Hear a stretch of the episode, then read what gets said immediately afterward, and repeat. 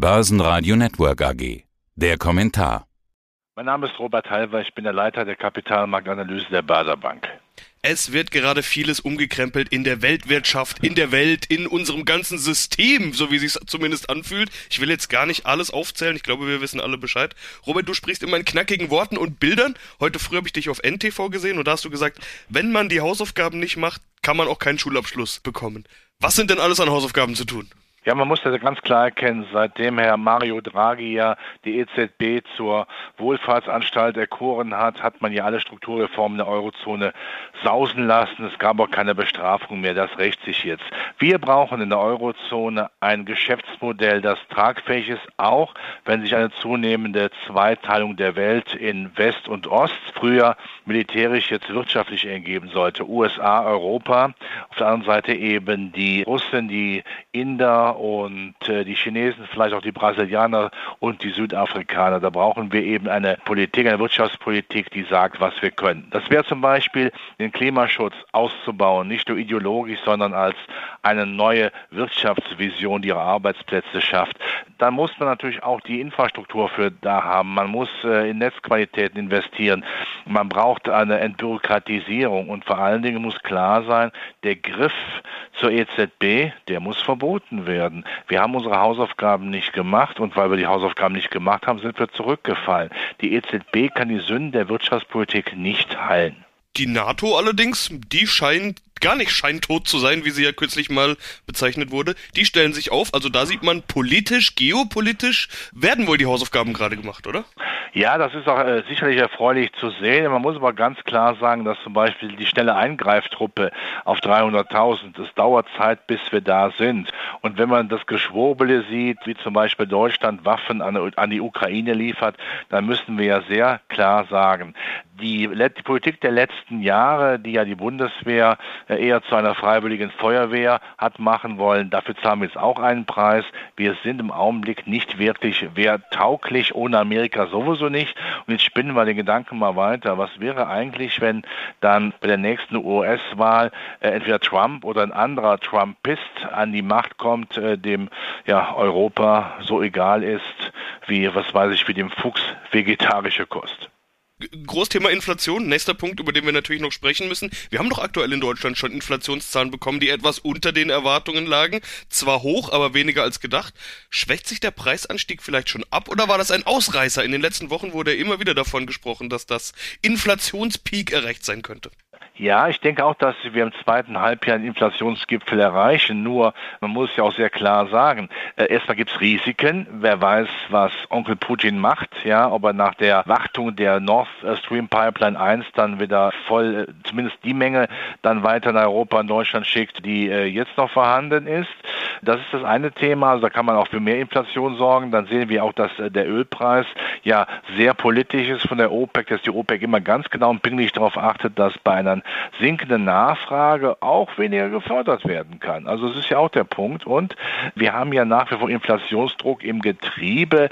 Ich bin nicht der große Anhänger von Zweitrundeneffekten, dass all das, was teuer geworden ist, auch in Tarifverhandlungen obendrauf kommt. Aber wenn man jetzt ja zum Beispiel hört, dass Uniper ja durchaus da laut drüber nachdenkt oder dass äh, generelle Punkte Uniper laut drüber nachgedacht wird, Staatshilfen in Kauf zu nehmen, weil äh, die Gasversorgung ansonsten nicht gesichert ist, weil man eben die Einstandskosten so nicht weitergeben kann, dann wissen wir, dass da noch Inflationsrisiken definitiv schlummern, die natürlich Kaufkraft auffressen beziehungsweise bei Unternehmen Marge auffressen was wäre denn, wenn äh, tatsächlich demnächst dieser Gasstopp kommt? Robert Habeck sagt ja, er geht sogar davon aus, dass diese Erwartungen das Ende der Gaspipeline bedeuten könnten. Er weiß mit Sicherheit mehr als wir oder ist zumindest näher dran als wir. Ja, äh, vielleicht weiß er mehr als wir, aber auch wiederum nicht. Also man muss ja Putin sich als Schachspieler vorstellen, der taktisch geschickt ist. Ja, diese Worte kommen jetzt zwar unschwer über die Lippen. Für mich ist er ein lupenreiner Aggressor. Aber wenn er jetzt wirklich sagt, ich liefere gar nichts mehr, das wäre ja gleichbedeutend, dass er seinen massiven Trumpf auf einen Schlag aus der Hand gibt. Das tut uns weh. Machen wir uns nichts vor.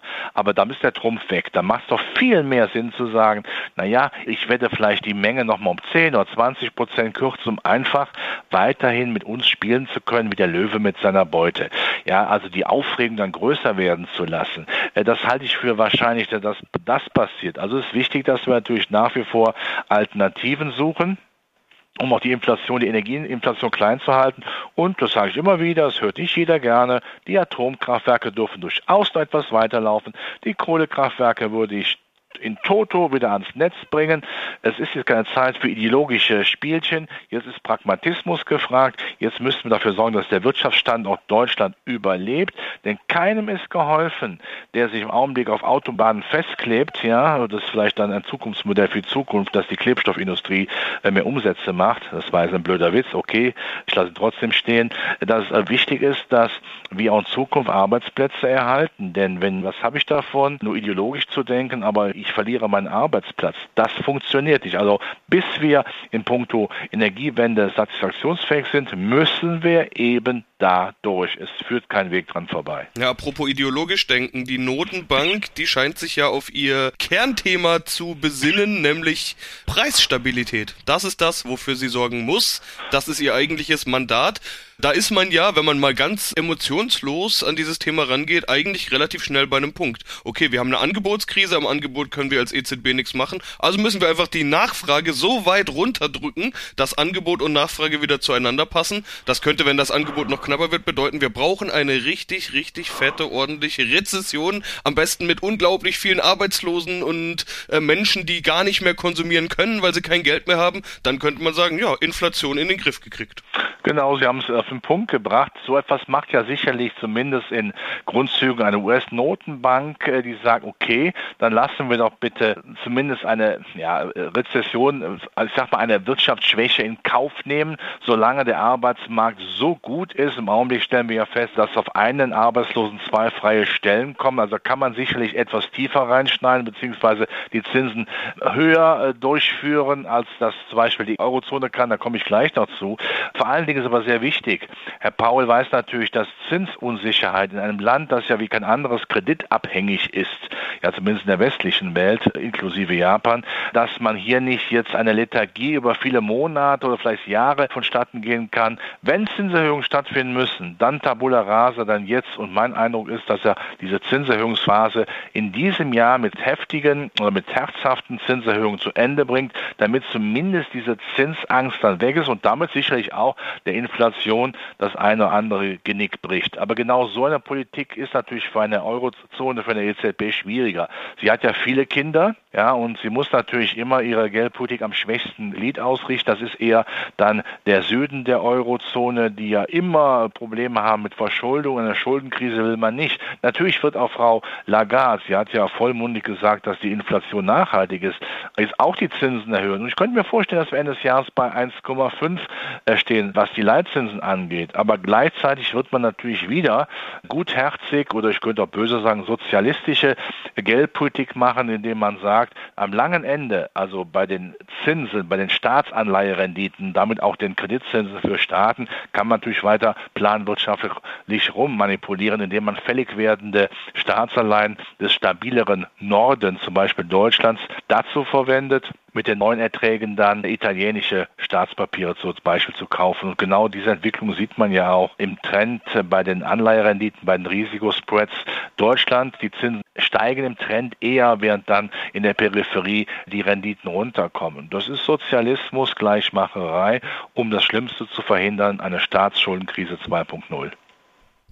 Okay, der Worst Case wird verhindert werden, aber trotzdem hört sich das Ganze, was wir jetzt so im Großen und Ganzen besprochen haben, ja eigentlich nicht besonders gut an. Mir hat kürzlich ein Kapitalmarktstratege gesagt, der Kuschelmodus ist vorbei, Kuschelmodus off. Risk off haben wir schon gesehen, allerdings sind die Kurse auch schon weit runter und manches dürfte schon eingepreist sein. Ich will mal eine Abschlussfrage stellen. Was spricht denn in diesem Umfeld noch dafür, überhaupt Aktien zu kaufen? Klingt doch eigentlich eher, als würde Risk off und Cash is King momentan eher die Devise sein.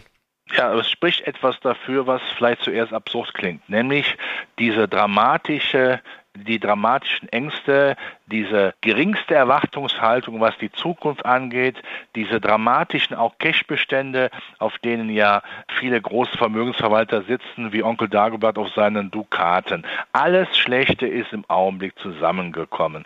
Die Aktien wurden, Sie haben es richtig gesagt, massiv verkauft, die Stimmung ist auf dem Nullpunkt, vergleichbar. Das fällt mir so als Beispiel ein, das Video von Michael Jackson bei Thriller, wo die Zombies auf dem Friedhof rumtanzen. Das ist die Stimmung, die wir mittlerweile an Aktienmärkten haben. Kommt ein bisschen Schwung rein. Zum Beispiel, dass China sagt, die Null-Covid-Strategie, die wollen wir etwas mildern. Kommt natürlich wieder Belebung rein. Kommt in der zweiten Jahreshälfte die Belebung rein, dass die Märkte feststellen, aha, Ende des Jahres ist die Zinserhöhungswelle zumindest für die USA vorbei. Dann ist da auch Entspannung drin. Und dann ist dann immer die Frage, was ist denn die Alternative?